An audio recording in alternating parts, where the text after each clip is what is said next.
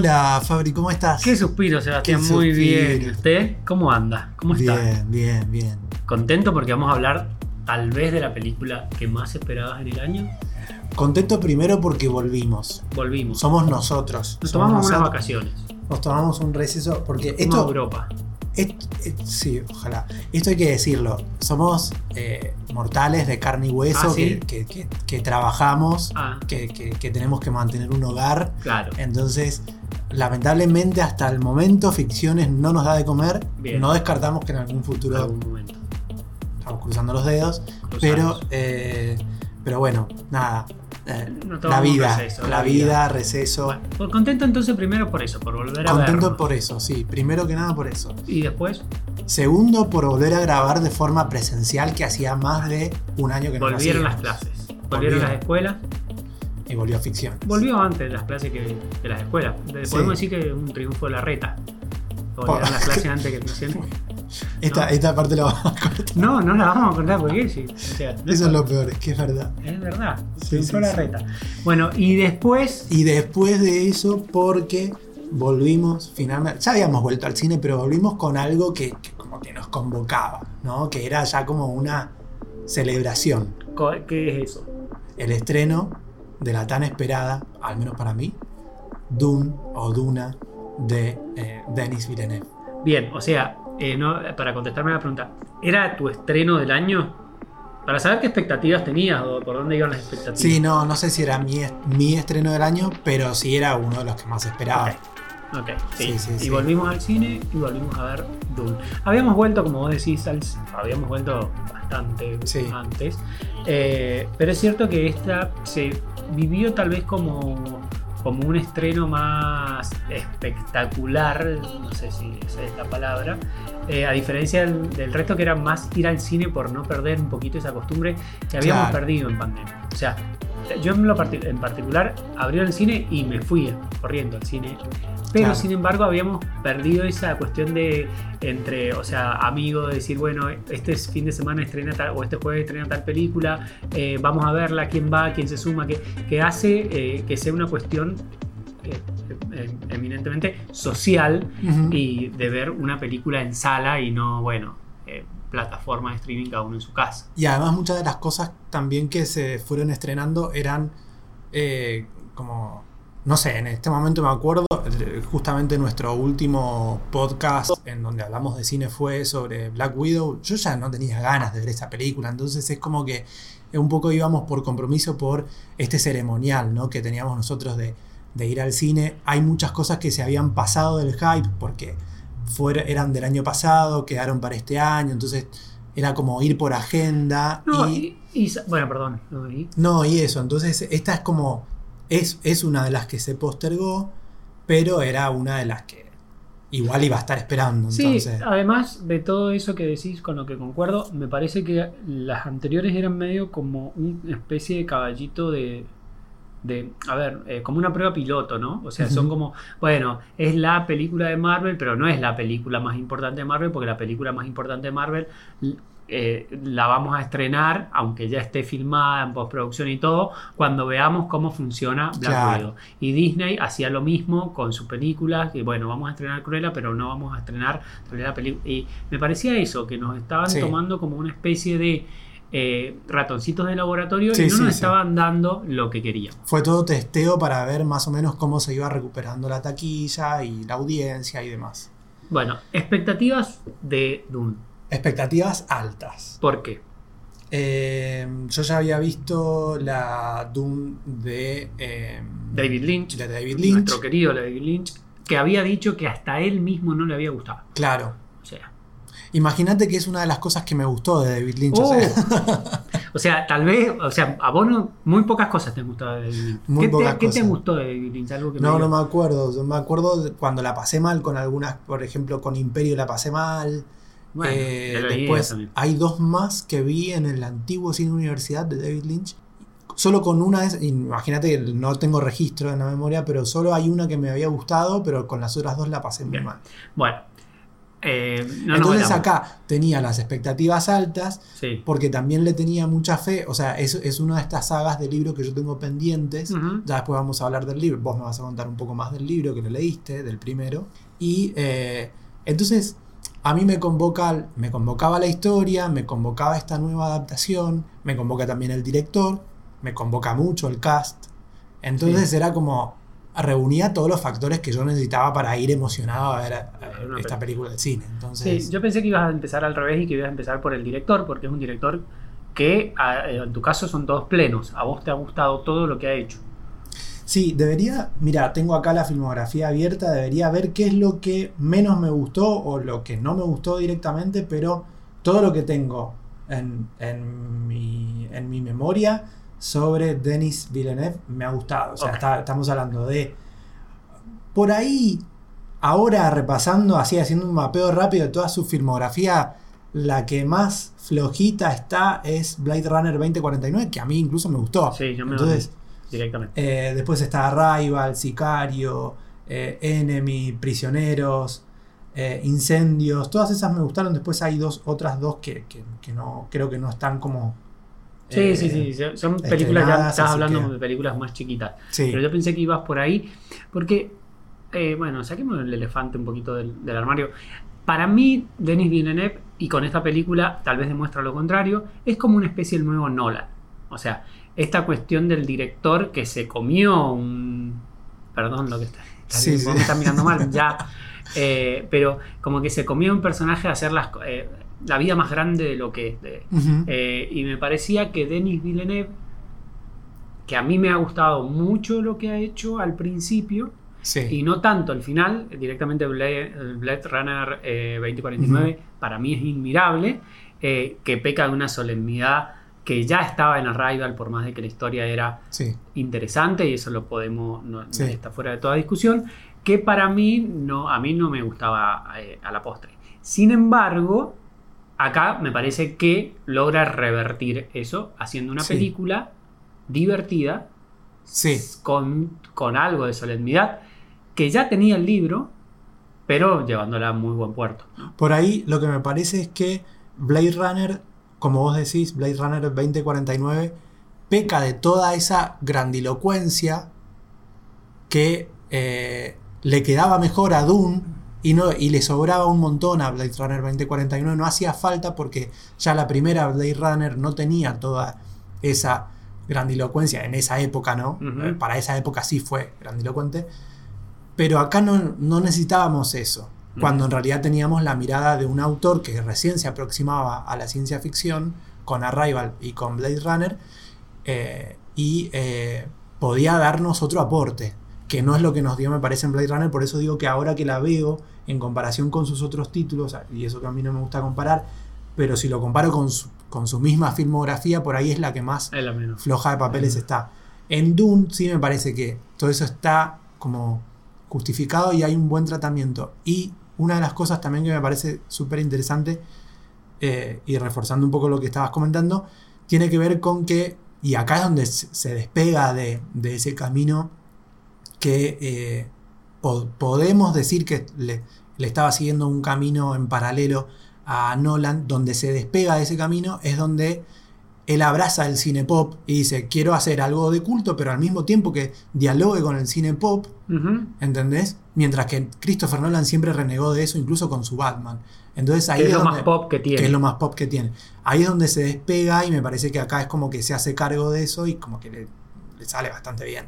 Sí, sí, sí, sí, le sale bastante bien, sin llegar a ser una película pochoclera o popera. O sea, no sé hasta qué punto los adolescentes de la década del, 20, ve- del 2020 recordarán Dune eh, con, con esta, con esta cul- eh, mezcla de, de orgullo y cultura pop Ujú. que, tal vez, eh, que tal vez tienen, no sé, películas de los 80 o 90. No lo sé, para eso faltan muchas décadas, muchos años.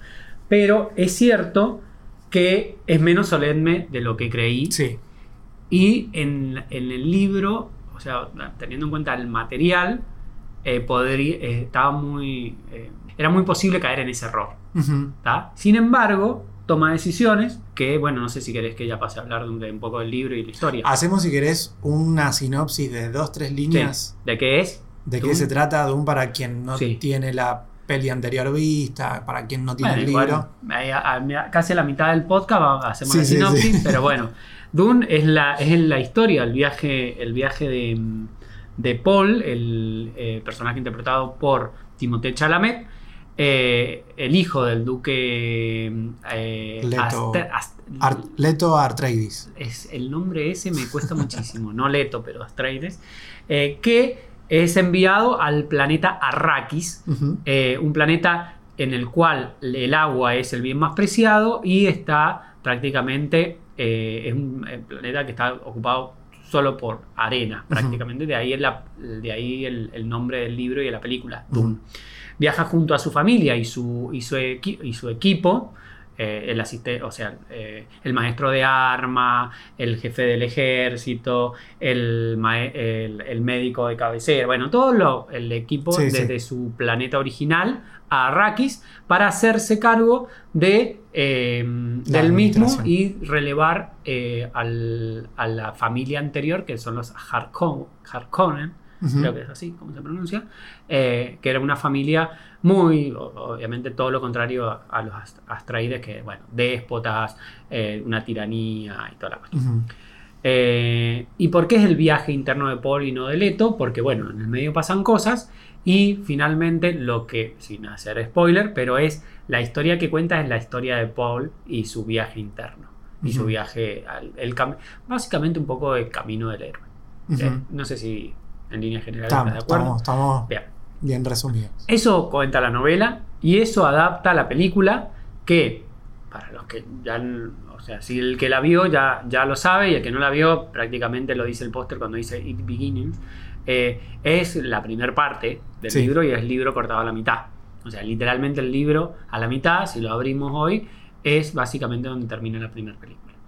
Eh, lo que hace, que me parece y me sorprendió mucho, yo me acuerdo de pasajes del libro que eran densos, eran pesados, difíciles de leer, capítulos que eh, por lo general en un cap- eh, son capítulos contados desde la perspectiva de uno, un- uno u otro personaje interactuando con varios personajes más.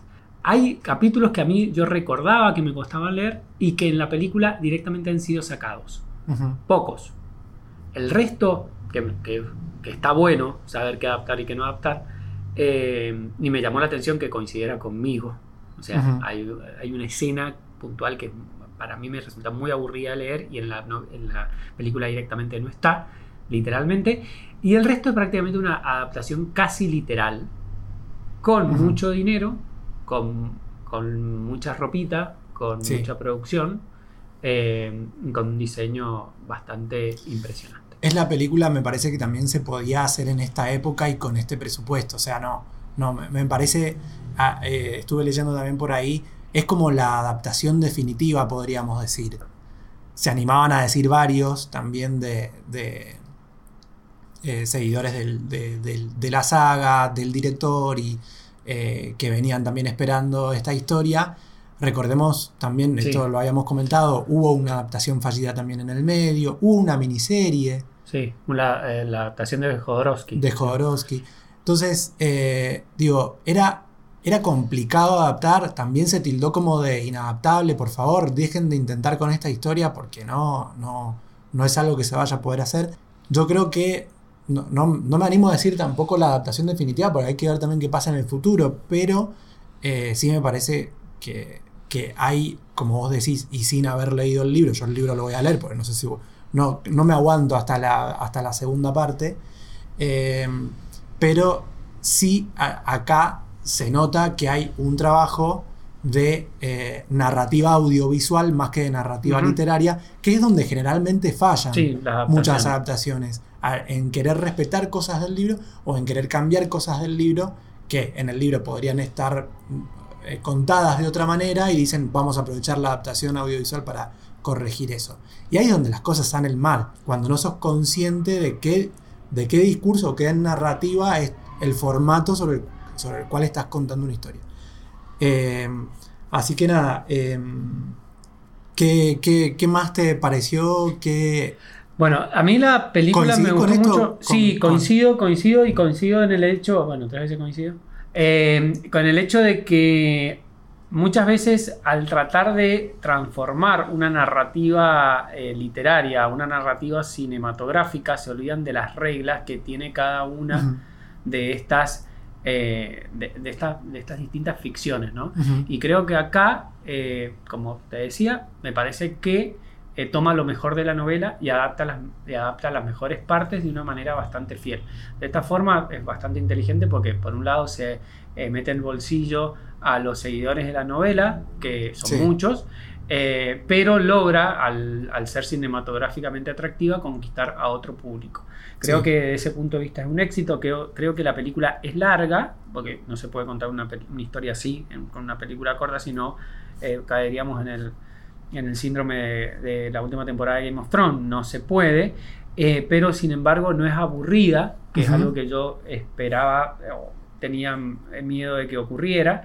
Eh, no es para nada aburrida y principalmente creo que además de por la adaptación cinematográfica y, la, y, y los puntos fuertes que ya habíamos nombrado, eh, eh, tiene mucho, muy, pero, mucho que ver con eh, fundamento en la elección del cast, que es excelente. Hay ahí también como una inteligencia también, si se quiere, comercial o marketinera, porque como vos decís, hay que tratar de mantener cautivo a todo ese fandom que viene ya del libro y de la adaptación anterior y eh, actualizar eso con un cast que ya con dos nombres tenés a otra audiencia nueva, totalmente joven, cautiva, que son justamente Timothy Chalamet y Zendaya. Ahí es donde comprás seguro, o sea, por eso para mí también como que se hizo un poco de inteligencia comercial en ese sentido. Sí, inteligencia comercial, pero yo, o sea, yo empecé a leer la novela, la novela la leí relativamente poco, con la película filmada y sabiendo que iban, quién iba a ser el cast, Tal vez por eso, cuando yo leía, veía a Timote y a Zendaya en, en los papeles, pero están escritos también para ellos. O sea, como que nacieron para hacer esos papeles. Hay también ahí, eh, y eh, esto por ahí tengo que cambiar el discurso porque es algo que, que, repito bastante, pero qué buenos agentes que tienen todos estos actores, la verdad. O sea, porque también, después si querés podemos hablar un poco del año que están teniendo cada uno de ellos, pero eh, están tomando buenas decisiones, están eligiendo bien sus roles, hay buenos agentes y se hizo una buena inteligencia en, el cast, en el casting de, la película. Entonces, sumando todos esos factores, es como, por eso yo todavía no leo el libro, confío mucho en lo que vos decís, que cuando leas a Paul Atreides es, es como que lo vas a ver a, Timoteo. Sí, sí, sí, sí. Es más, hay una escena que está, es literal en el libro y uno eh, en principio diría, esto es algo cinematográfico, un chistecito que hicieron para sacarle relevancia, que es cuando él se encuentra con el personaje de Jason Momoa, eh, y Jason Momoa le dice, estás más eh, musculoso, y Timoteo dice, ¿en serio? No, es mentira. Vos pensás que eso, dice, esto lo hicieron para, no sé, para el chistecito fácil entre, no sé, el hiper volado Aquaman y esta larva, y sin embargo en la novela está. O sea, ese chiste está en la novela. Y son pequeñas cosas que también en la literatura me parece que definen y perfilan al personaje sin tener que hacerte una descripción como de manual de, de, la anatomía de Paul, ¿viste? Entonces es como... Bueno, en, en sí todo el cast está muy bien. Em, bueno, a mí mi personaje favorito de la novela es el personaje de, Lady Jessica, que es la madre de Paul, interpretada por Rebecca Ferguson. Un personaje que tiene mucho por crecer, tal vez en, la segunda parte sea el personaje que, más sorprenda por, todo lo que sucede. Eh, está muy bien elegida, sin embargo, eh, en la novela tiene mucho más peso, me parece, desde el punto de vista. Y también es una muy buena elección darle menos peso eh, y, más peso al personaje Paul, que es básicamente con quien vamos a entrar y, acompañar en el viaje. El resto del cast, eh, bueno, a diferencia de la novela, hay un personaje que, que, hay un cambio de género ahí. O sea, estamos, tampoco es que todo es no, somos víctimas de los tiempos, que es un personaje que en la novela es masculino, en la, adaptación es femenino, pero el resto de la novela es bastante feminista. Y ecologista. Es una novela que es eminentemente ecologista, o sea, el medio más preciado es el agua, Eh, eh, y desde ahí para, eh, eso como punto de partida. Y feminista en el sentido de que son muy pocos los personajes femeninos que hay, pero son muy importantes. No vamos a, a spoilear, pero cuando hablemos de una segunda parte con spoiler, vamos a poder decir, bueno, eh, Bien, ah, bien. eso bien, también bien. Me, me gusta y siempre suma.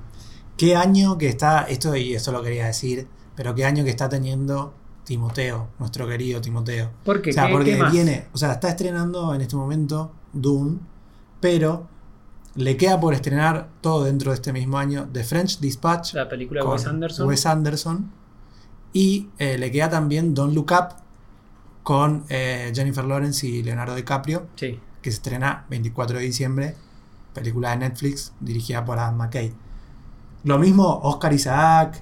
Bueno, Rebecca Ferguson ahí tuvo un fallido porque eh, más, temprano este año se estrenó. ¿No una- te- eh, ¿A las digo, ocho? No, ¿A las 6? pero esta, este- esta. Sofía que eh, llegó a HBO Max de mm, Lisa Joy. Ya me olvidé el nombre, imagínate. No sé La de Lisa Joy, con la, una de las showrunners de Westworld. Ah, con Reminiscencia. Reminiscencia, ahí está. Sí, sí. Bueno, pobre, Pasofia. Sí. Pero bueno, eh, ahora está con esto. Oscar Isaac, que también viene de, eh, escenas de un matrimonio, ahora esto, o sea. En ese sentido es donde digo que también hay como una inteligencia, porque son como todos los actores y actrices que Sí. están en la discusión en este momento. Zendaya también. Sí, no nos olvidemos de la reinserción en Hollywood de Javier Bardem Sí. eh, con un personaje que también está escrito para él. Podría haber sido, podrían haber sido un montón de actores de Hollywood quien interpretaran a, a- a ese personaje, que para mí también es uno de los que más me gusta, que lo hemos visto muy poco en esta primera parte. Eh, y sin embargo, eh, optaron por Javier Bardem. Un actor que a mí me parece que a veces peca de lo mismo que le podemos indicar al director, de solemnidad y Sí. de bueno, mar adentro y eh, como, sí, mejor, sí. Como mejor ejemplo, pero eh, en Stilgar está muy bien. Así que sí. Yo tenía un poco más de fichas puestas en. eh, no, no quiero ninguna mirada ni, ningún no te miro, no spoiler miro, sobre nada. Pero tenía. eh, cuando vi su nombre, tenía un poco Sí. más de expectativas sobre el personaje que iba a ser Charlotte Rampling. Eh, bueno, White, White a Minute, o como sea que se pronuncia, querido, hay que tener que esperar. Sí, sí, o sea, obvio, no, todo, no has visto todo el. Has visto la mitad. Obvio, obvio. Así que bueno, estamos grabando esto un día 27 de octubre. El día de ayer se confirmó. Sí. eh, Era, o sea, si bien era más Vamos que obvio, eh, se confirmó la segunda parte de, de Dune. Eh, dicen también por ahí en medios norteamericanos que parte de esa película ya está filmada. Eso no es oficial. Pero lo que nos encontramos hoy en IMDB es que la parte 2 de Dune tiene como fecha, como año de estreno el 2023. Yo pensé que iba a pasar más tiempo. Pero bueno, tiene ya fecha de estreno 2023. Así que, no sé. Y hay también ahí en sus créditos otra eh, cosita de Dune dentro de la filmografía de Villeneuve. Pero bueno, la vamos a dejar para Ah, sí, no, eso no sabía. Sí, hay una. Eh, y ya se pasa, se pasa de- del formato, se va, se va a la televisión. Hay Mm. un eh, Doom de, de Sisterhood. Bueno, Lo guardamos The ahí. Sisterhood ¿eh, sería la de? Sisterhood. Como la. No, no es la hermandad. No, no sería literal la eh, traducción. espero pero- que no peque de lo mismo que pecaron las novelas. La buena es la primera, es la escrita eh, por el autor. Por Frank Herbert. Claro. Que después, claro, esto. Después la tomó el hijo y empezó a hacer un montón de novelas. Una saga, La segunda, la segunda trilogía es la del hijo. La- el libro 2 y el 3 lo escribe Frank Herbert. Pero Ya ya, son malos. pero ya después la, la segunda trilogía es la que escribe. Claro, Espero que no peque de eso. Yo creo que con cerrar esta historia bien No, voy a no, estar no muy creo. contento. No creo. ¿Y por qué sucedió esto de que no sabía si, si se hacía la primera, la- si se hacía la segunda? ¿Qué estaban esperando? No, no sé, me parece que era más eh, ver cómo reaccionaba la taquilla. Después lo vamos a comentar un poco cuando hablemos de Disney y de Marvel.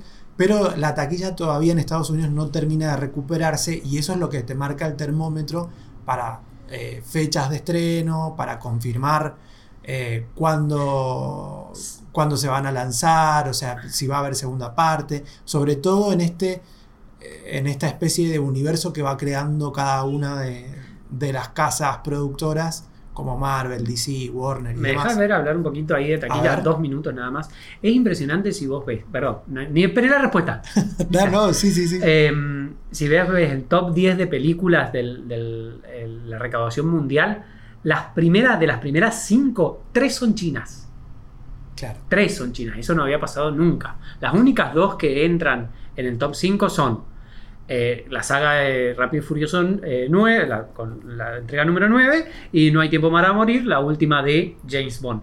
El resto son tres películas chinas. Entonces, una película que tiene tanta carga, que ya lo hemos hablado, no lo vamos a repetir, pero que no es del todo pochoclera en el sentido pochoclera del, del término. eh, que no sabían en qué mercado se iba a poder estrenar, porque en China todavía no estaba, eh, hasta último momento no sabían si la estrenaban o no, por una cuestión de políticas de, de- Ujú. de exhibición. Bueno, eh, no, eh, básicamente, aparentemente, bueno, yo leí, capaz que eh, leí algo, algún artículo tendencioso del film Twitter, eh, el personaje de Paul era demasiado afeminado para la taquilla china. Eh, o para, para- en realidad para el gobierno chino y finalmente entró porque bueno era ciencia ficción y los, los chinos bueno, Sí. todos sabemos que les encanta Estamos hablando de, de un gobierno que borra famosos en redes sociales, o Sí, sea. sí, sí, sí, que hace, bueno, la gran, eh, bueno, no importa. Eh, la cuestión es que no se sabía en todo ese contexto cómo iba a funcionar. Finalmente se estrenó este, junto con Argentina, con Argentina y muchos países del mundo, en China, hizo una buena recaudación, 21 millones de dólares. No le ganó al blockbuster chino del momento. Eh, esa cuestión de tal vez nacionalismo, no lo sé. Pero ha funcionado muy bien y lleva acumulado a una semana del estreno en todo el mundo eh, cerca más de 200, 230 millones de, de dólares eh, sobre costó 165 entonces viste que había una regla que no sé si todavía es pero si dobla el presupuesto la película bueno ya recuperó por lo menos lo Sí, eso también hay que revisarlo ahora en, en- en tiempos de pandemia, también en, en tiempos en donde el coronavirus eh, sigue pegando, eh, ha, ha- ha vuelto a pegar ahora, viste que, que como que está repuntando otra vez. Eh, me parece que eso se tiene que, que ir revisando también, sobre todo cuando estamos hablando de una película que costó 160 millones, en donde la casa matriz pone un, un presupuesto aparte en marketing y difusión. sí Entonces, si, si haces el grueso, la película es mucho más cara eh, y hay que recaudar eso. Sí, hay que cubrir todo Es una eso. película que hay que recaudar eso. Yo creo que va a recaudar tres veces. Después Sí, querés, nos sí, juntamos En, en dos meses y lo vemos. Pero que además tiene un marketing que es bastante interesante. O sea, de esta Ujú. película se van a vender muñequitos, se van a vender remeras, van a. O sea, tiene, tiene toda una historia detrás que puede ser explotada y. eh, Sí. Bueno, que también es lo, lo que buscan. Yo creo que eh, con 160, como vos bien decís, 165 de presupuesto y a la semana de estreno ya habiendo superado ampliamente, ese- yo creo que va a superar las tres veces la recaudación, que es lo que, que más o menos se pide en estos casos. Pero bueno, Seba, ¿algo más que decir de, de Dune? ¿Tu Eh, crítica final? ¿Tu Mi puntaje? crítica final, yo te quería preguntar por puntuación, pero no te lo voy a preguntar. ¿O querés que.? No, no, no, digamos? no. No, no digamos no, puntuación. No digamos puntuación. No digamos puntuación. ¿Algo más? Nada más. Nada más. O sea, tu crítica no. No, no, me estoy muy contento. Sí, me, ¿Querés ir, volver a verla al cine? me parece que es un show para la sala. Hay una función en una hora, ¿te das? Y si, si- si cortamos acá. Cortemos llego. acá. Cortamos acá. Hasta la próxima, Seba. Hasta la próxima, Fabri.